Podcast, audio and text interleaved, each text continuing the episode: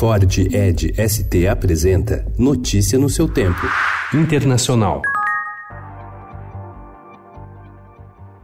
A pressão da Operação Lava Jato sobre o Congresso peruano está na raiz do confronto entre executivo e legislativo, que levou à dissolução do parlamento e à renúncia da vice-presidente Mercedes Araoz. Os deputados enfrentaram o presidente Martim Vizcarra para eleger um juiz para a Suprema Corte, que, segundo analistas, pode barrar o avanço da operação contra a corrupção de congressistas. O governo do presidente Donald Trump está pronto para começar a coletar amostras de DNA de milhares de imigrantes para colocá-los em um banco de dados do FBI, uma expansão do uso da ferramenta para endurecer as leis migratórias do país. A nova regra facilita a identificação de suspeitos de crimes. It's a whole hoax. And you know who's playing into the hoax? People like you and the fake news media that we have in this country. And I say, in many cases, the corrupt media, because you're corrupt.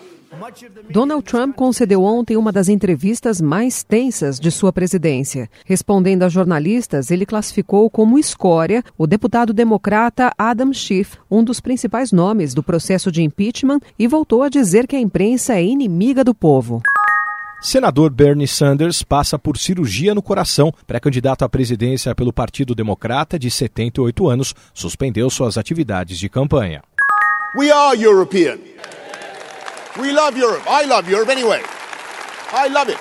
But after 45 years of really dramatic constitutional change in our relationships, we must have a new relationship with the EU, a positive and confident partnership, and we can do it.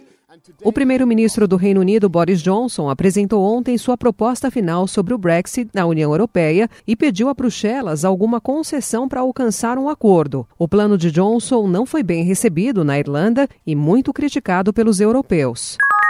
Coreia do Norte diz ter testado submarino capaz de lançar míssil. Teste ocorre um dia depois do regime norte-coreano retomar diálogo com os Estados Unidos sobre programa nuclear. Notícia no seu tempo. É um oferecimento de Ford Edge ST, o SUV que coloca performance na sua rotina até na hora de você se informar.